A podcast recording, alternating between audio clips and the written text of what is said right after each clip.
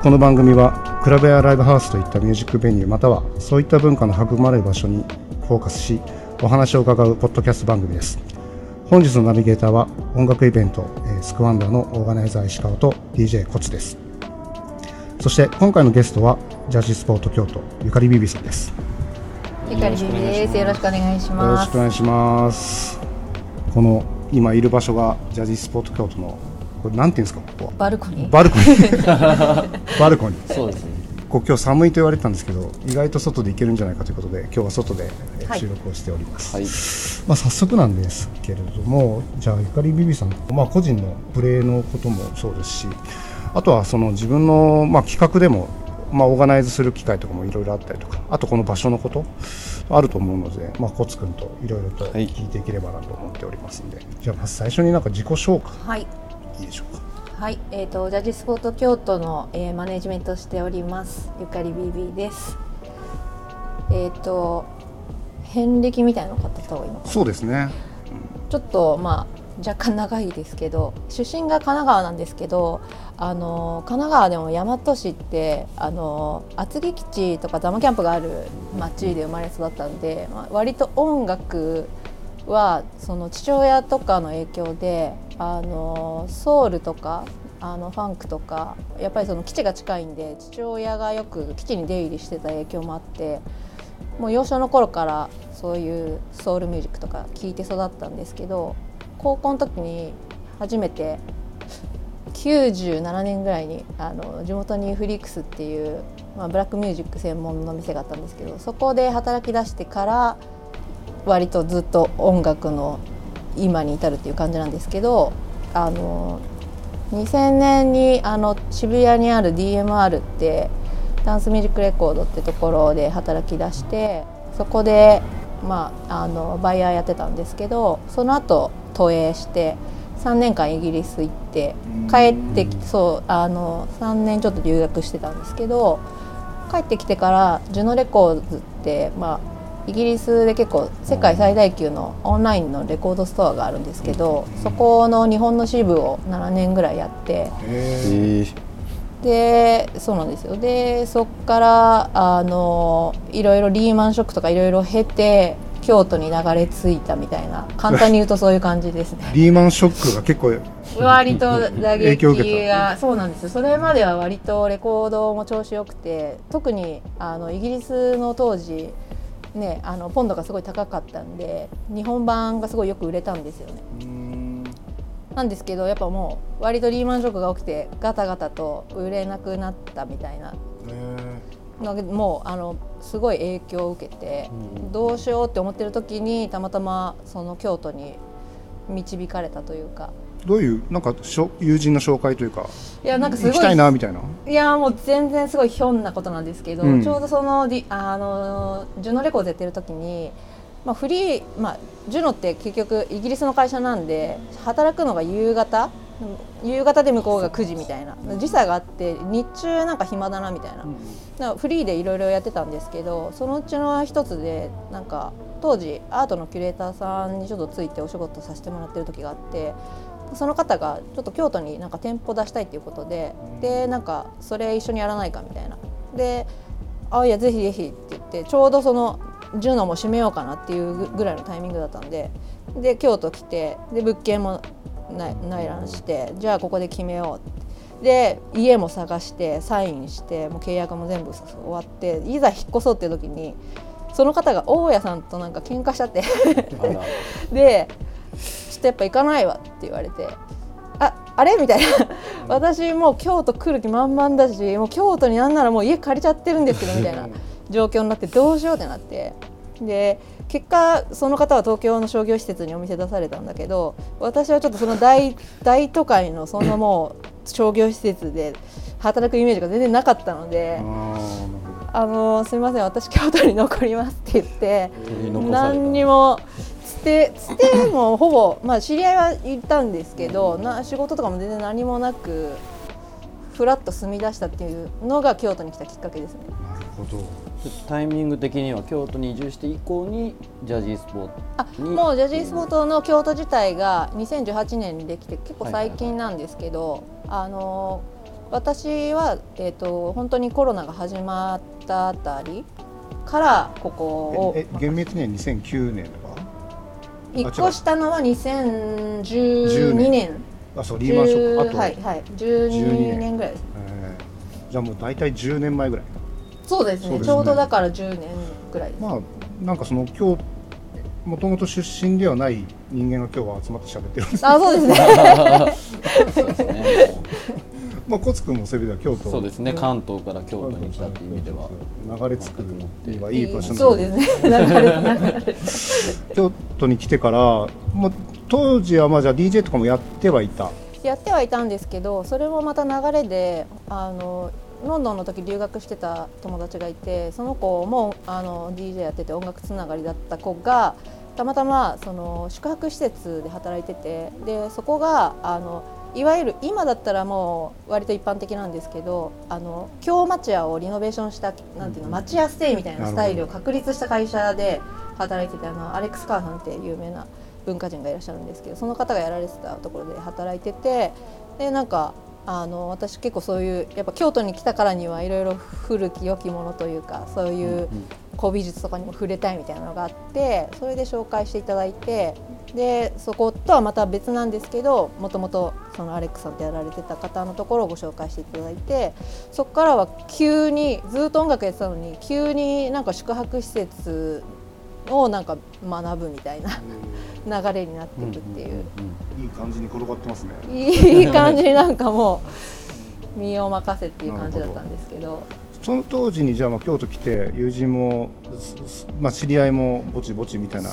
感じである種そのナイト、まあ、そのクラブカルチャーとかそういう遊びイベントとかそういったものには結構こっち来てからどういうところがあるのかなみたいなところも含めて。そうですね。あのやっぱ仕事があったんで今みたいに精力的にはできなかったんですけどちょろちょろやらせていただいててで当時あのジャポニカってあのレコード屋さんがあったんですけどそこで初めて、えー、と住んで1年ぐらいであのイベントをあの田村正樹君とかあの颯太君とかその辺のローカルのチームと一緒にやらせていただいたりとかっていうのはあのやってたりしましたね。よく行ってたところとかありますか？その時当時。あそういう音楽的なまあ音楽だけじゃなくて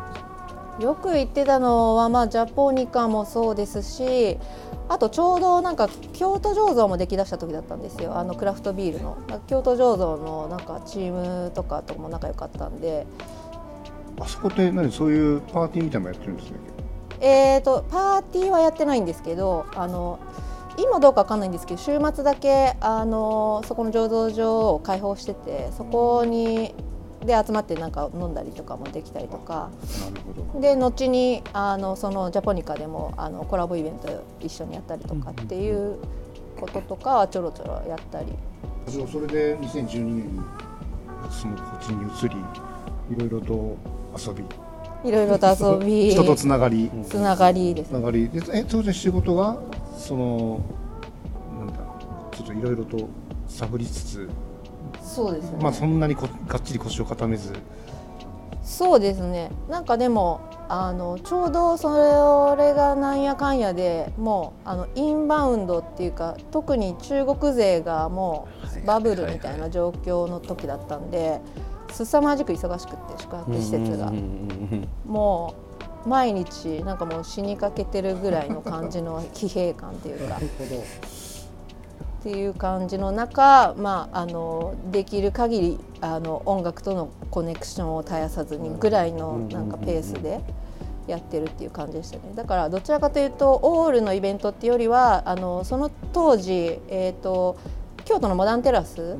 のテラスのところでイベントさせてもらえてたんでなんかそのサンデーアフタヌーン的なイベントとかをあの沖野修也さんとかとやらせていただいたりとか。っていう動きをしながらっていう感じでしたね。まあ、今沖野修也さんと言われてるんですけど、まあ、その辺の、まあ、沖野さんとかはメトロで当時そうですね。やられてて、はい、それで、まあ、そういったところで、まあ、それもイベント遊びに行ったりとかしてる中でつながったりとかそういう感じですいやそれは、えー、と渋谷のそのダンスミュージックレコードってところで働いてる時に、えー、とその沖野さんとかその渋谷の沖野さんがやられているあの渋谷のザ・ルームっていうクラブの方々と出会ってむしろそれが DJ を始めるきっかけになった場所っていうか、一番一番最初の覚えてる中でも DJ どこだったの？がルームですね。そうなんですね。そうなんですよ。なるほど。じゃあ2000それこそ14年いやもうそれは2000年でしたね。あ2000あなるほど。それは結構まあじゃあ昔から？そうですね。でむしろもうあの10代の頃からルームには行かせていただいたりとかってしてたんで。まあそんな流れでいあの今ここにいるまあジャジースポート。はい。それは何年後えー、と2019年20年に差し掛かるぐらい。もう本当にあのコロナっていう言葉を聞き出したぐらいの時になんか望の時期。に絶望の時に あのある意味引き継いじゃってあのその時当時オープンからあのラッパーの大地山本君がずっとあの店長やってたんですけど、まあ、もうそのタイミングで大地君ももう相当多忙になっちゃってて、ちょっともう店に出れないっていう感じの時になんか。なんか BB 今ちょうどフリーでフラフラしてるらしいよみたいな 情報がいったらしくジャジースポートに。でジャジースポートはもう東京の時からのもう大先輩なんでジャジースポートの代表の小林正也から「お前がやれ」って。ある日突然言われて。せっかくなんでそのジャジースポートの紹介も。あそうですね。ジャジースポートはもともと,、えー、と本当に、えー、と元は渋谷の、うんまあ、ど真ん中にあったんですけど、えー、と今はあ、えー学芸大学前だっけ？にあのミュージックショップとあと下北沢にもあのアパレルも揃ってるお店があってでさらに言うと大元は、えー、と盛岡にあってで盛岡が一応発祥になるのかな。配信ではよく見てるんですけどああそうですね。あのー クライミングジムとも今併設していて、私もクライミングジム併設してるところには行ったことないんですけど。ありますか？僕はないですまだ。はい。えなんか雰囲気いいですよねあそこ。そうですね。私もちょっとできてから行ってみたいなと思いながら。じゃあ割とねなんかこう珍しいというか携帯として。そうですね。でそれぞれがなんか全然こうカラーがもう全然違うので、その中でじゃあ京都ってどういう感じなんですか？京都はその本当の元を言うとあのそのオーナーと仲いいあのオーナーがもともと横須賀出身でで三崎漁港であのマグロの卸問屋さんをめっちゃグローバルで超でかい卸問屋さんなんですけどの方と、まあ、ここをやろうっていう話になったっていうき経緯があったんでもともとはマグロ丼が食べれるレコヤみたいな 打ち出し方だったんですね。でコロナ前までは本当にマグロを本当にそこから仕入れててでマグロ丼出すみたいな。っていういやそうなんですよ。だから本当はもう店内も全今ちょっとコロナ中にいろい。ろイベントもしやすいようにリノベーションしたんですけど、確かにランチ確かにあった気がする。そうなんですよそういうことだったんですね。そうだから私が入るタイミングではギリギリやってる中で、まあ、コロナが起きたんでちょっと生もの扱えないみたいな っていうところからなんかいろいろ進化して今に至るっていう感じなんですよ。なるほど。まあここはそれで言うとそのレコードかけてはい。中でも聴けて、はい。イベントもできるみたいなのがあるんですけど、最近は、まあ、コロナ前コロナ後でどういう形でやられてですねコロナ前はあのーここそのだからマグロが割とメインのベースだったんで 本当はその中に一あのー一つの空間あの畳があったんですよ。で畳にあのちゃぶ台みたいなのがいくつかあってなんかそこで食べるみたいななんかそういうあの作りだったんですけどそこだからコロナ前は私もどちらかというと DJ とかそうイベントでちょろちょろここでやらせていただいててその時はだから畳の上で DJ みたいな。それそれはそれでなんか面白かったんですけどなんかちょっとコロナ中やっぱそのね畳のところが結構デッドスペースだったんでだったらもうコロナ明けを考えてちょっとそのイベントできるスペースに変えちゃおうみたいなっていう経緯。当時は DJ かけれるとこあったけど畳があったと。で畳はありましたね。ちょっと当時のやつわかんないんでイメージ全然わかんないんですけど。ネット上に転がってます。あこれはちょっと見ときましょうんなかはい。なんかまあ面白い作りでそうですね。ちなみにその時はイベントはどのぐらいの頻度であコロナ前ですか、前は私も働いてたわけじゃないんですけど、まあ、見る限りは結構いろいろあのポップアップだとかうんあのまあちっちゃめのイベントはライブもややってたりとかはちょくちょくやってますどうどうですか？今は。えっ、と定結構定期的にやってるのはそのあのビートメーカーたちのそのテーブルビーツってイベントが配信とあの、えー、とお客さんも入れてやってるっていうのが1個あってあとはもう不定期でいろいろあのやらせてもらってる感じですテーブ。ルビーツはどのぐらいの頻度でやってるんでしょうテーブルビテーブルビーツは、えー、と一月に1回の時もありますしあの真夏は暑いのが嫌だって言ってあの8月とか7月8月は休むとかなんか別のクラブでやるとかっていうのをやってますけど。気持ちそうそうですよね。気持ちいいんですけどあの中は中はまあまああの暑いですよね。まあその中でまあビビさんがブッキングされることもあると思うんですけど。そうですね基本はブッキングとかもやらせてもらってて。方針みたいな。まあ基本的にその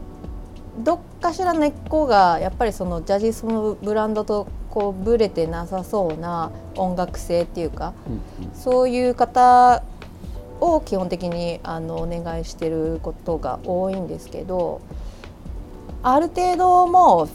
こうお話しいただいたりする中で大体そういうジャジースポ感っていうフィルターがかかった状態でお話しいただいたりとかっていうことが多いんでなんかそこは割ともうぜひお願いしますっていう方が多いというか、結構そのこの場所えこの場所ってレンタルも？まあ、もちろんしてます。じゃあその自習でやる場合と外から持ち込みでっていう。あそうですね。ど割合としてはどんな感じあのやっぱりコロナ中だったので私がやり始めてからはすごく少なかったんですけど、えー、と来月もちょっとあのナナチュールのイベントをやったりだとかそれ外部のあのイベントだとか、まあ、あとはあのその沖野修也さんとかとやってるあの KJCC っていうあのチームがあるんですけどそれをなんか「ポップアップでやったりとかっていう感じですかね。まあ、あと展示はやりましたねやっぱりそのコロナ中いろいろ考えた結果、まあ、展示だったら騒いだりしないしっていうベースがあったんでコロナ中はちょろちょろ展示を打たせてもらって、まあ、ジャジースポートにゆかりのあるあの青山時生君って方だったりあのティム君とかあのグルー加藤君とかそういうああのゆかりのあるアーティストさんたちの展示とかをやらせていただいたり。展示って普通にもう作品を常設で置くそうですね。1週間とか、まあ、あの期間はそれぞれなんですけどすごいですね。複合的ですよね。それでいうと。そうですね。ご飯ご飯。まあ今はご飯は食べでもドリンクは飲めます？ドリンク飲めてイベントの時は結構フード外部の人にお願いしたりとかっていうのはうんうんうんうん。空間に多様な使い方がいろいろあると思うんですけどうん。なんかこうやんちゃな使い方みたいなのがあるんですか？この場所で、まあ、昔のその畳は十分やんちゃやなっていう感じがするんですけど。そうですね。やんちゃな使い方っていう意味ではどうだろうなちょっとまあなんだろう。ここってそのあのスペース的にもうキャパ40人とか来ちゃうともうパンパンなんですけど、ちょっと4周年去年できなかったんでなんかちっちゃくやりたいねなんて言って。であの名古屋からコノマークって DJ 呼んでやったんですけどなんかまさかのすっごい人が来ちゃって でもうそれこそ今喋ってるここのバルコニーとかがもう満員電車みたいになっちゃっ ちゃ怖くないてですか？それはそれで。なんかもうあの嬉しいけれどもなんかギリギリみたいな状況っていう。あれは結構。ちなみに何人ぐらい来るんですか？えーとね5 60人弱ぐらいですね。でももうそれってもう結構やばいレベルなんで。この空間でもね。そうですね、まあ、トータル的に、まあ、あのその結局朝までやってたんで、まあ、トータル的にはそんぐらいいっちゃったっていうような感じですかね。まあこの場所え今4年4周年。そうですね。次、えー、と3月で5周年になります。なななんでこの場所だったとかあるんですか？あこの場所はそのワイギオンも2018年にできたんですけどこのビルをその複合ビルそのアートのスペースとして複合ビルっていう風な企画が上がった時にそのクリエイティブディレクターのあの井上拓磨君からまあ直々にお誘いがあってなんか誘致していただいたみたいなあの流れみたいですね。あそうかこのビル自体が割とそのアート寄りのことがうん確かに京都グラフィーとかで使ってましたよね。僕はあのレジデントアドバイザーの、はいはいあの京都大阪紹介企画みたいな動画でもう移住する前にもうここはえ出札幌なかったっけ、札幌とかもありましたね。ね。札幌編もあったし、いやいい企画だなと思って。そうすごい名古屋編とかもでこのビルの存在自体を先に知っててで後からあジャジースポーツも入ってるんだっていう認識の順番だった気がします。僕動画で工場さんラッパーの工場さんが京都来た時にそう、はい。第一あのキャデラックの。そうそう。どこ行くんだろうと思ったらここに来て まさに今いるここで喋ってましたねす。なんか突然来てちょっと今あの収録していいですかって言って昼間っからここでもうすっごい割と割となんか90年代みたいな CD のプレイヤー持ってきてもうブンブン音鳴らしてここでなんか面白かったですいやいい動画だったなと思ってゲリラ的で面白かったです。なるほどね。改めてじゃあそのビビさんの話にもちょっと戻りたいんですけど、まあ先ほどいろいろとこうえその経歴の中ではい話していただいたんですけど、自分がこう、まあ、京都以外でもこうクラブとかまあイベント、はい。まあ今まあ影響を受けたというかその文化施設とかイベントってなんか。そうですね、まあ、さっき一つ出たルームもそうなんですけど、まあその3年間イギリスに住んでたんでやっぱりその衝撃っていうか初めてなんかもううわやばいって思ったのはやっぱりそのイギリスにいる時に、あのショーディッチっていうイーストロンドンの中心部にたまたま幼馴染がフラットを持ってたんでそこに住まわせてもらってて、うん。そこから本当徒歩5分ぐらいのところにプラスチックピープルっていう小箱があるんです。まああのトツくんとかも知ってると思うんですけど、まあ、そこが本当にたまたま家も徒歩5分ぐらいだったしその時私がすごいあのもう熱狂的にすごい好きだった。徒歩5分。徒歩5分本当に。羨ましい。本当にあの恵まれた環境というかすごいいいあのカーゴって。疲れ切ったらすぐ帰っていや そうそうそう。本当にあのねいいロケーションで。そうですなんかまあイギリス3年？3年三年ね。三年いてなんかそのカルチャーの違いというか、まあ、特にそのクラブカルチャーだったりとか、まあ、文化に対するなんかアプローチみたいな感じたりしましたけどそうですね。まなんか今はなんかそんなに肌感的になんか差をあんまり感じないですけどやっぱ当時私が特に住んでたのって2003年ぐらいからだったんで、まだ CDJ とかもギリ出だしたか出てないかまあ分かんないけどそれぐらいのレベルだったんでもちろんなんかこう大体レコードベースで、DJ をやってるみたいなことが多かったんですけど、なんかその向こうってやっぱりそのもうこう一般レベルでもう DJ というか音楽っていうカルチャーがもう完全になんか人々の生活に根付いてるんで、うんなんかもう週末じゃなくてもバパブ行ってもどこ行っても絶対 DJ がいてそれでめっちゃ盛り上がってるみたいな。結構それが当時はすごい衝撃でしたね。なんか本当に一般的ななんかローカルみたいなパブ行っても DJ いるしみたいな。うん。なんかそういうのはなんかすごい衝撃を受けましたね。でそこでややってる DJ っていうのは職業としての DJ いやーどうなんですかね。まあしなんか本当に趣味レベルな人もいるんでしょうけど、うん、なんか。でもそういうのがもう本当にもう数としては母数としては。いやもう母数、まあ、ここで言うと本当にその辺の、まあ、コンビニはあれだろうけど気軽にあるぐらいまあそうですね。なんか今でさえ別に割となんか普通な感じはするんですけど、うん、なんかそのそれで全部がパンパンだったので、まあ、単純になんかそのイベントに来てるとかじゃなくて、まあ、パブに飲みに来る母数も多いんですけど、なんかそれは結構衝撃でした、どんなんかかったんですか当時？まあ、場所によると思いますけどね。そうですね。当時でもやっぱり私が一番好きだったのはブロークンビーツってジャンルでちょうどそれこそさっきのプラスチックピープルもそうですけどコープってイベントがあってそのブロークンビーツが割ともうあの一番盛り上がってるような時期っていうかまあ、本当にラッキーなことにそこが見れたっていうのは結構ラッキーだったんですけど割とそこから何年かしてそのコープってイベントもなくなってでブロークンビーツっていうのも一回ちょっと消滅したりして、まあ、最近はまたあのいろいろあのまた流行ってるんですけど当時はそういうタイミングもあったりしたんでそそういうのをあの現場でこう肌感としては、はい、いいな時代のその数勢を見れる、ね、本当に。でもそういうのばっかりはこう望んでも得れないですからね。そうですね。なんかタイミングと、なんかたまたまの、ね、なんかたまたま5分ぐらいのところ住んでいるっていうなんかいろんな。なんかコロナ時期にその本当に自粛期間にたまらなくていろんな YouTube で過去の巨大フェスの動画とか見てて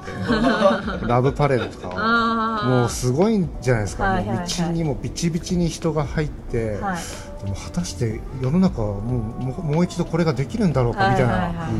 ねでむかなんかこう10年後の子供とかはその動画を見て人間こんなことやったのかみたいなことを 言うんじゃないかぐらいの絶望感をそれを見てたんですけどなんかああいう空間も、まあ、人がめっちゃ集まると戻ると思うんですけど、まあえっと、京都来てから 10, 10, 年ぐらいだと思うんですけどなんかこの10年でのなんかこう、まあ、街の変化、まあ、ここに入ってからでもいいですし、まあ、コロナ大きいと思うんですけどそれも踏まえて、まあ、人だったりイベントだったりそのなんか変化を感じることそうですね。なんかそのえっ、ー、とこの10年間まず街っていう視点で見るとなんかその京都のもともとのなんかこう普遍的ななんか古き良き京都みたいなものとすごいクリエイティブで結構エッジの効いたあのかっこいいお店さんとかがどんどんどんどん増えていってなんかそれがすごい混在してるっていうのがすごい京都の魅力だなと思ってて。でなんかそういうところからいろいろ派生してやっぱりそのアーティストさんとかあの、まあ、DJ もいろいろたくさん出てきてるんですけど、まあ、その中でやっぱそのコロナ禍であのそういった新しい目っていうかなんかその基本的に私の周りがコロナ禍で、まあ、物理的な影響があったとしてもその内面的な部分とかクリエーション的なところでなんか止まってる人ってほぼ周りに全然いなかったなって思ってて、なんか何かしらいつも動いてるし私の肌感でもなんかずっとコロナだからすごい暇だなって思ってたことが記憶がないっていうか、うん、だからなんかこう水面下といえば水面下なんですけど、まあ、なんかある意味日常的にこう、うん、いろいろクリエーションをしていってでその中でまあそのフィジカル的にその動ける動けないっていうのはいろいろ制限があるじゃないですか、うん、けどやっぱりその若者たちっていうのはそういった中でも割とフットワークはやっぱりどうしても軽いというか、うん、なんかそのやっぱりその若いエネルギーをやっぱり持て余してるわけじゃないですか。だからそういう中でこの3年で本当にあの特になんかこう京都に限ってっていう話じゃないかもしれないんですけどやっぱ20代のそういう DJ だとかアーティストさんっていう勢いがなんかすごいあるなと思ってて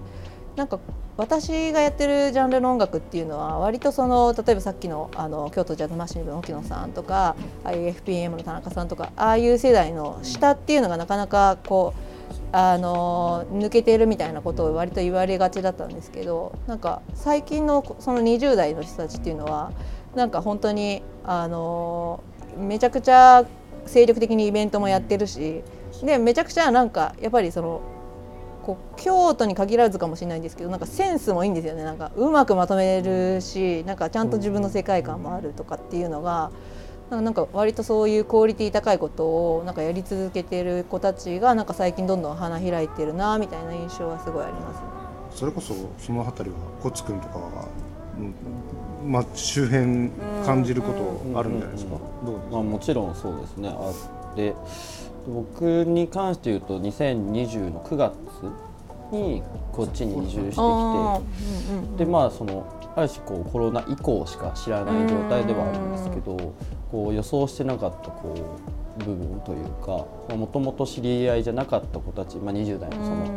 まあ、元気な人たちっていうのがこっちに移住して見えてきてで一緒にそれこそあの言ってもら言ってた通りまあ、センスもうまく止める力もすごい高くてそれはすごい魅力的だなっていうかでそれこそ、えっと、ジャージースポーツの、えっと、スタッフでもある俊君、はいはいはい、俊145、はい、彼もまあねもちろんそうだし、うんうん、全然あの年が判明したのは結構後のことなんですけどあそんな若いの？いや本当彼みたいな、うん、彼も本当にだって DJ 始めてまだ数年、うん、もう23年っていう中でなんかもう京都ではねすごい売れっ子の DJ にこうコロナ中でもそうやってなってってたりとか。なんですかね勢いなんかまあ気合が入ってるのかな。まあ、東京とかってどうなんですか？あでも本当に212歳の DJ が格段に増えてもう結構増えちゃってすごい活気づいているなっていう印象が多いですね。全国的に今増えていると思います。なんでなんでなんでしょう？なんでなんでしょうね、まあ、単純になんて言うんだろう、えーと、コロナ以降で、まあ、そのちょっと若干3 4 0代の動きがその DJ っていうその現場の DJ っていう意味においては、えーと、やはりまあどうしてもこう数が少なくなってきてその場所のこう、ね、その椅子をこう若い子が埋めるようになるほど。っていうのもあるし。ありますね。まあいろいろな要因含めて感じだと思うんですけど。なんか店にいるともうあの一時期コロナ中あの店にもあの視聴器あるんですけど、あのポータブルのあの割とこうあのホームリスニング用のあのプレイヤー売ってたんですけどそれがすごいよく売れてでやっぱ今までレコードに触れたことなかったし針もどうやって落としていいか分かんないみたいな子たちがすごいよく来てこれからちょっと家で聴きたいんですっていうところから DJ やってみたいっていうところにつながっていくのが多かったのはやっぱりその。ね、ステイホームとかそういう時間もあったりとかしてっていう。さんってどの年齢が多いんですか？やっぱりお店に来るのは20代が圧倒的に多いですね。でレコード買うっていうのも20代が店頭はあ結構多いですね。いいですね。まあ、特に今の時代レコードのね価格も上がってるんで単純に多分あの既婚者とかそのお子さんいる人とかにとっては まあまあの出費になっていくじゃないですか。いやそれはあるな。認可が通らないみたいな。そうそうそうそうそうそうですよ。本当に。そうなんですよ。もうカセットも上がってきてますからね今ね。そうですね。だいぶもうだから最近本当に L2LP がちょっと6000円台がもう出てくるみたいなもう普通にレア版買えるじゃんみたいな。まあなんかその辺は若いネットワークもフットワーク軽くやる感じもありますからね。なんかね日本で買わなくてもっていうような感じもね。今後のこんなことやっていきたいなこの後みたいなそうですね。あのー、なんかイベントとかっていうそのくくりで言うとやっぱり音楽を通してそういう異文化交流っていうか例えば音楽、うん、アート、まあ、食とか、まあ、人種とかの垣根も越えてなんかこう音楽っていうなんか一つのツールをベースになんかそうやって異文化交流とかっていうのができるようななんかイベントとかもどんどんやりたいなっていうのをコロナ中もすごい思っていてでそれこそあの石川さんにも来ていただいたあのニュイブランシュがまさに、ね、あのいや僕もそうですねそのことを今思ってます。はいそれが結構私的にはなんかすごいなんか理想系なイベントだなっていう。なんかそれの話でちょっと戻るとそのアートイベントと関連するイベントって京都多いと思うんですよね。はい、なんかそのでそれのニューブランシュはちなみにどういう感じで進められているのかニューブランシュはもともともう、えーと、割と早い段階からその日にちは分かってたんでうん、でたまたま一緒にそのプロデュースしたアレックス・マーバートってあのキャバリエのアレックスは、えーと、一番の第1回目のニューブランシュをあののアフターパーティーですね、うん、アフターパーティーをメトロでちょっと手がけたっていう経緯があったのを、あの前に聞いててで、えーとまあ、コロナ中、えーとできてない年も確か1年だか2年だかあったんですけどそこであのやっぱその京都の良さの一つって結構その海外のコミュニティが結構深いっていうかそのアレックスももともと美楽城山ってそのフランスのあの外務省がやってるアーティストのレジデンシーがあってでそういう施設もあったりしてそのフランスコミュニティとかも実はすごいあの大きかったりとかするし。フランスとか行ってどこにこんなにいたんだっていうぐらい。本当に。どうやって情報を集めてこんだけ。450名ぐらい入ってたじゃないそうですね。トータルでなんか外にすごい列できてねねなんかメトロの前があんなに自転車で覆い尽くされてるの初めて僕も初めて見ました。本当に。じゃあ今年の企画からだったんですね。あのあそうですね。2022年。去年はい。去年にちょっと初めてそのあの